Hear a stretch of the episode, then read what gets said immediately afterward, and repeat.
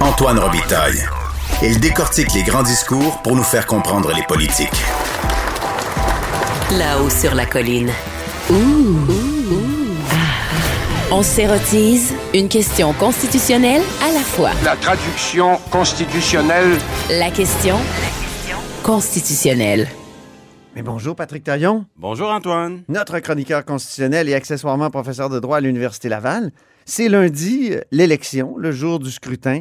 Euh, Il y a un résultat qui est assez incertain. Est-ce qu'on va avoir un gouvernement minoritaire ou majoritaire? Encore, euh, Justin Trudeau, ce matin, refusait de prononcer le mot même de majorité, alors qu'on sait très bien que qu'il souhaite avoir les deux mains sur le volant, comme Jean Charest l'a dit jadis, mais comme Mélanie Joly me l'a dit en entrevue très récemment. donc, la, la raison même de cette élection-là, c'est la majorité, mais on ne sait même pas s'ils veulent l'obtenir. Et ça nous ramène, au fond, euh, au déclenchement même de cette élection. Puis, on a eu une question d'un auditeur, Jean-Marc Amiot, à ce sujet-là. Euh, Parle-nous-en, puis après ça, on va parler de la difficulté de déterminer euh, un, gouvernement lorsqu'on arrive à un résultat très serré où il n'y a pas vraiment de parti qui obtient la majorité. Ben, notre auditeur nous, demande, au fond, est-ce qu'on aurait pu éviter cette élection? Avec un- une intervention de la gouverneure générale qui aurait, aurait-elle pu dire, écoutez, on est dans une quatrième vague, dangers pour l'ordre public, le par- pour la santé publique, euh, le Parlement fonctionne. Euh, Monsieur le Premier ministre, vous m'avez pas fait la preuve que le Parlement n'appuie pas vos projets de loi. Et, donc, refuser la demande de dissolution. Ça, la, la question qui est posée par euh, Monsieur Amiot, ben, elle rejoint un peu en partie euh, une position qui avait été défendue par le, le- le NPD. Oui. Euh, le chef du NPD a écrit avant l'élection, au mois d'août, euh, début août, je crois, à la gouverneure générale une lettre pour lui dire, pour l'inviter à refuser. Puis la question a l'air d'être tournée vers le passé, mais avec des résultats de parlement fort probablement minoritaires. Ben, la question qu'on se pose concernant le mois d'août, on risque de se la reposer peut-être dans quelques semaines. Donc, intervention du GG ou non? Oui, est-ce que le GG peut, euh, quel est son rôle en situation de parlement minoritaire? Est-ce qu'il peut refuser? Et, et on le voit, c'est le cas euh, souvent avec euh, le, le NPD, mais pas seulement, qui a une tendance à vouloir donner un rôle au gouverneur général, comme dans les autres systèmes parlementaires là, républicains. Euh, je pense à l'Allemagne, à l'Italie, où le chef d'État est un peu l'arbitre du jeu parlementaire, puis il y a une marge de manœuvre. Moi, je suis pas trop de cette école-là, parce que je pense que la, la spécificité canadienne, c'est d'avoir justement un chef d'État qui n'a pas de légitimité et qui est vraiment condamné à un rôle très, très, très minimaliste. Refuser une demande de dissolution d'un premier ministre qui a la confiance, c'est violer les conventions constitutionnelles qui veulent que le rôle du, euh, du GG, c'est d'obéir à son conseiller, le premier ministre, tant et aussi longtemps qu'il a la confiance de la Chambre. C'est fou que le NPD ait fait ça. C'est, ait fait cette demande. Ben, c'est le rêve du, du grand moment où il pourrait un peu accéder au pouvoir à travers peut-être une coalition. Et, et là, on va voir avec les résultats de, de l'élection plusieurs incertitudes. hein. Ouais. Euh, des incertitudes de, de deux ordres. D'abord, le scrutin lui-même. Euh, le dépouillement risque d'être beaucoup plus long qu'à l'habitude. Euh, on risque de vouloir attendre les résultats du dernier fuseau horaire, celui de la Colombie-Britannique. Le vote postal aussi. Ben oui. Euh, Qu'est-ce qu'on va faire là? À, à quelle heure, quelle minute on va dire les, les enveloppes qui rentrent là, on ne les ouvre plus, on abandonne, on cesse d'ouvrir les enveloppes. Il, il risque d'y avoir quelques enveloppes euh, qui arrivent en retard. Normalement, on les prend pas, on oublie ça, mais, mais peut-être qu'il y aura une tentation de dire, ben, comme on n'a pas fini de dépouiller non plus, parce que le dépouillement est long, donc jusqu'à quel point, comment on va gérer cette situation-là? Oui. Euh, évidemment, on, on a vu, il y a- a une difficulté d'avoir de recruter du personnel pour cette élection. Euh, on n'a pas, par exemple, fermé les cégeps et les universités qui auraient pu offrir un immense bassin de personnel électoral Oui. euh, dynamique, compétent, euh, tous ces jeunes qui auraient pu travailler. Ben non. Alors, on se retrouve dans un- une situation de pénurie de main-d'œuvre où là, les directeurs de scrutin locaux doivent trouver des gens disponibles et volontaires aptes au travail, qui veulent travailler juste quelques jours. Là. Et donc, on le voit, euh, il y a certains bureaux de vote où c'est plutôt lent. Les vérifications sont longues à faire. Le personnel n'est pas nécessairement aguerri. Donc, il faut s'attendre, on l'a vu avec le vote par anticipation, à des, des délais dans les bureaux de vote et probablement aussi des délais dans le dépouillement. Moi, j'ai voté par anticipation et ça a été très rapide. Il y avait personne. Oui, ben alors J'ai on a voté tard de- le soir. Moi, moi, moi, j'ai une expérience en sens inverse dans mon propre bureau de vote où j'ai j'ai jamais attendu aussi longtemps, mais Ah oui? ultimement, il y a des endroits où il y aura pas de retard, mais il y en a d'autres où il va y avoir des petits problèmes et, et- et ça va se répercuter aussi dans le dépouillement. Ouais. Le dépouillement va être plus complexe aussi en raison du nombre de votes postales. Donc, ça va être long. Il va être un. Exactement. Deuxièmement, il va y avoir une autre incertitude. À partir du moment où on va avoir un résultat de Parlement minoritaire, ben, on est toujours. C'est la particularité du Canada, hein, c'est que ce qu'on a de plus précieux, la démocratie parlementaire, au- à laquelle on est tous très attachés, ben, en vérité, ça repose sur à peu près aucune règle juridique. C'est ça. C'est-à-dire que euh, tout ça est régi par des usages, des conventions constitutionnelles ou, si vous préférez, des règles politiques. Et dans ces règles politiques, euh, ben il y a beaucoup de rapports de force finalement. Et, il y a un écart entre ce qui serait peut-être le comportement idéal et le comportement qui est euh, permis et toléré. Et donc, à, ce jeu-là, euh, demain soir ou en- dans les, les suites du scrutin, en tout cas, Oui, parce qu'il faut le dire, on enregistre dimanche. Là. oui, on enregistre Oui, oui, oui. dimanche car Parce que euh, moi, je serai à Oshawa.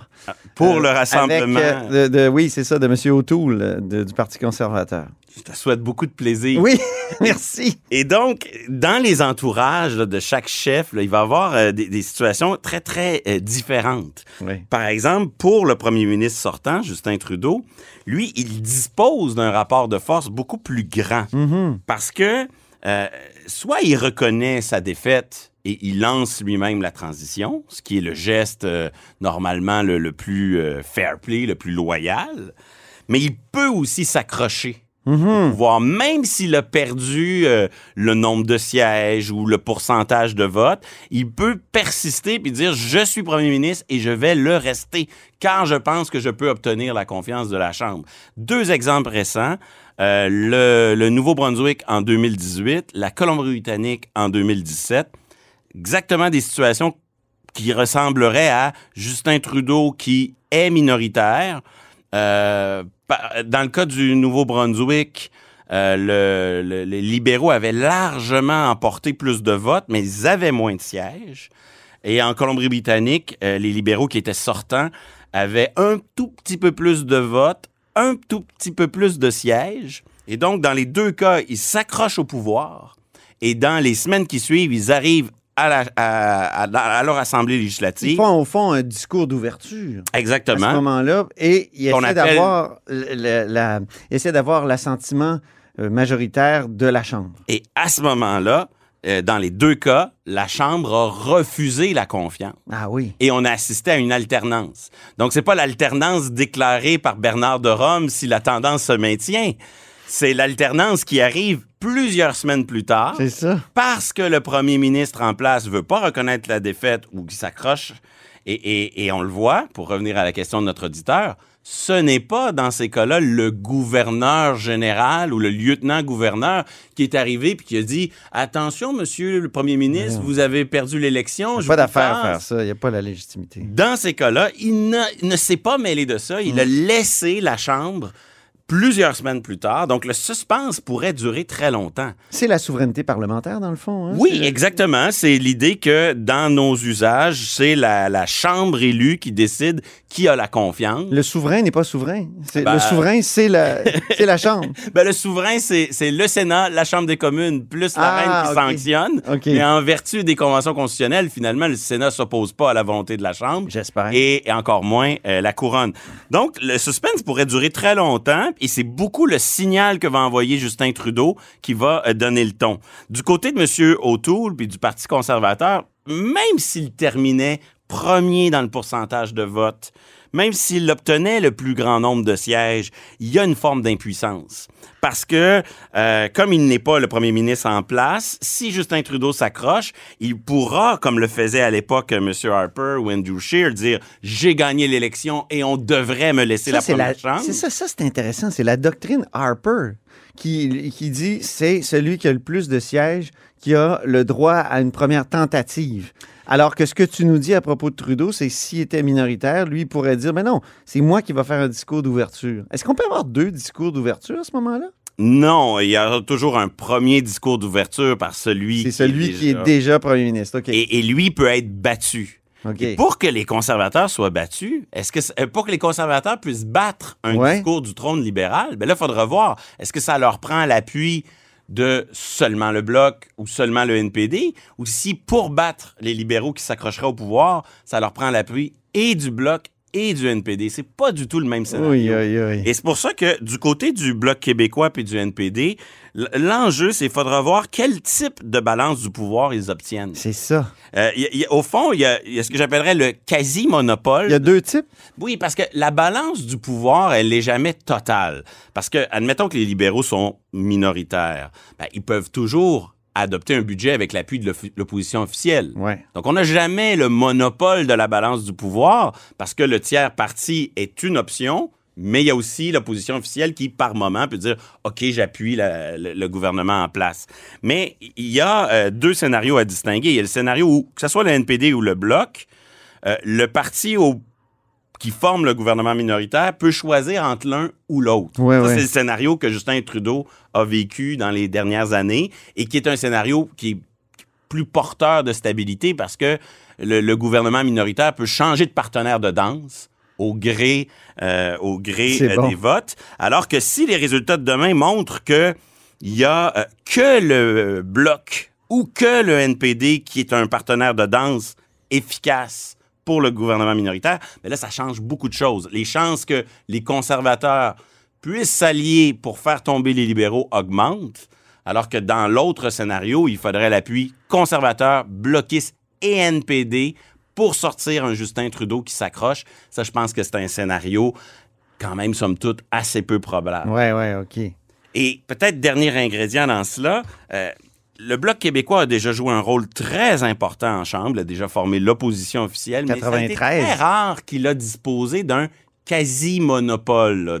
Il a dans- déjà voulu faire partie d'une euh, coalition? Oui, en, en 2008. Oui, oui. Et, et de cet épisode, on, on- on retient que... Des stigmates, ça a Ben, été... je pense que oui. Oui, hein? À l'intérieur du Politique, des mouvement souverainiste lui-même, il y, a, il y a eu des souverainistes pour reprocher à Gilles Duceppe d'avoir joué dans ce film-là, mais aussi... Je me souviens de Stephen Harper qui avait, en plein débat des chefs, cité l'historien Éric Bédard en disant Éric Bédard, un souverainiste, avait vraiment pas aimé ça que vous essayiez de faire une coalition. Oui.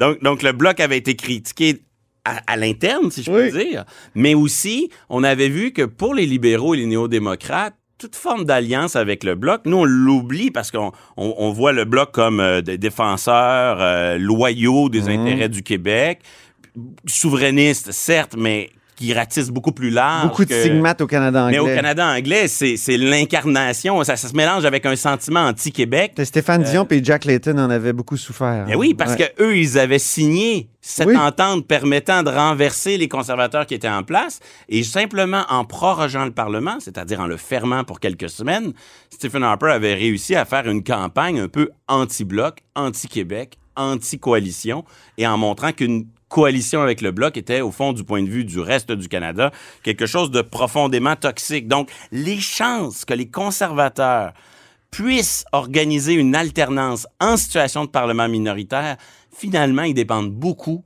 du fair play de Justin Trudeau qui accepterait de lui-même de concéder une défaite. Dans les scénarios où les libéraux s'accrochent, parce que nos règles du jeu ne sont pas vraiment des règles du jeu, ils sont finalement un jeu de rapport de force, d'usage et de, et, et- et de pratique, ben, j'ai l'impression que euh, Justin Trudeau est euh, beaucoup plus euh, solide. Ses chances de s'accrocher au pouvoir sont nettement plus élevées que pour les conservateurs, à siège égal et à pourcentage de vote égal. Terminons sur une question un peu théorique. Tu, tu, insistes toujours sur le fait que c'est du droit mou, du droit flou, toutes ces, questions-là. que- Et, pourtant, c'est ce qu'on a de très précieux, comme tu l'as dit, euh, la démocratie euh, parlementaire. Donc, il faudrait codifier tout ça à quelque part. Et où est-ce que ça pourrait être une motion de l'Assemblée nationale, un changement de ou, de la Chambre des communes, ou euh, pour codifier tout ce droit-là? Ben, tout repose sur le décalage immense qui veut que juridiquement, la couronne, le, le gouverneur général a d'immenses pouvoirs, mais sous l'effet de ces conventions, il n'en a, pla- il n'en a, il n'en a pas, il est neutralisé.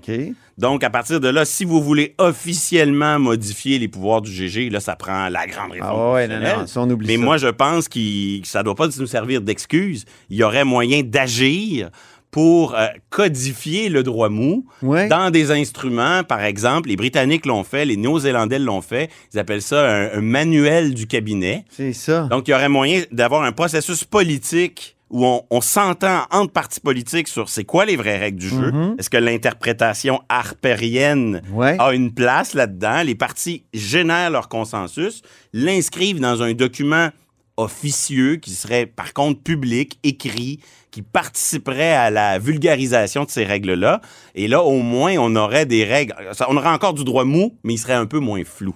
Mais aux États-Unis, on a peu de droits mous. La transition est pas mal écrite. Et pourtant, quand un acteur a voulu, comme, comme Donald Trump, a voulu contourner, miner les contre-pouvoirs, tout ça, il, a- il a tout fait. Alors, est-ce que, ça, est-ce que la codification est, est- est vraiment une réponse? Ben D'abord, au- au- aux États-Unis, ils n'ont pas besoin de maintenir l'apparence d'une couronne. Ils ont accepté. Quand ils ont coupé le, cordon, ils l'ont coupé pour vrai. Ils ont assumé leur choix. Ensuite, je partage pas le même constat sur le fait que, euh, que- qu'une Trump. présidence un peu cowboy à la Trump a réussi à faire ce qu'elle voulait. Je pense qu'au contraire, le- le- les contre-pouvoirs que sont le fédéralisme sont apparus durant la crise de la COVID. Il y a des gouverneurs qui sont tenus debout. Euh, mais oui, les, les contre-pouvoirs à l'intérieur de, de l'appareil fédéral, ça a été plus compliqué. Mais euh, au final, euh, j- j- moi, je préfère quand le, le- le droit est sanctionnable Oui. que notre système. Parce que le jour, où- ce qui est certain, c'est que le jour où on aurait un Trump à la canadienne, euh, Oh. ça c'est clair qu'avec nos usages, notre droit mou, on serait beaucoup moins outillé pour faire face à une telle situation. Donc, quand les acteurs sont de mauvaise foi, c'est sûr que ça foire. Au moins, si on a un peu de droit un peu plus écrit, c'est- préférable. Ben- dans le fond, c'est ce qu'on peut, ce qu'on peut dire. Les défenseurs de cette absence de règles là, du système Oui. conventionnel vont dire c'est c'est parce qu'il est très très très fragile ce système que tout le monde est obligé d'en prendre soin. Mais bon, c'est un peu paradoxal. Merci beaucoup, Patrick Taillon. Puis on, on va en reparler, c'est certain, parce qu'on aura peut-être les résultats un jour, euh, plus tard cette semaine. Au revoir. À bientôt.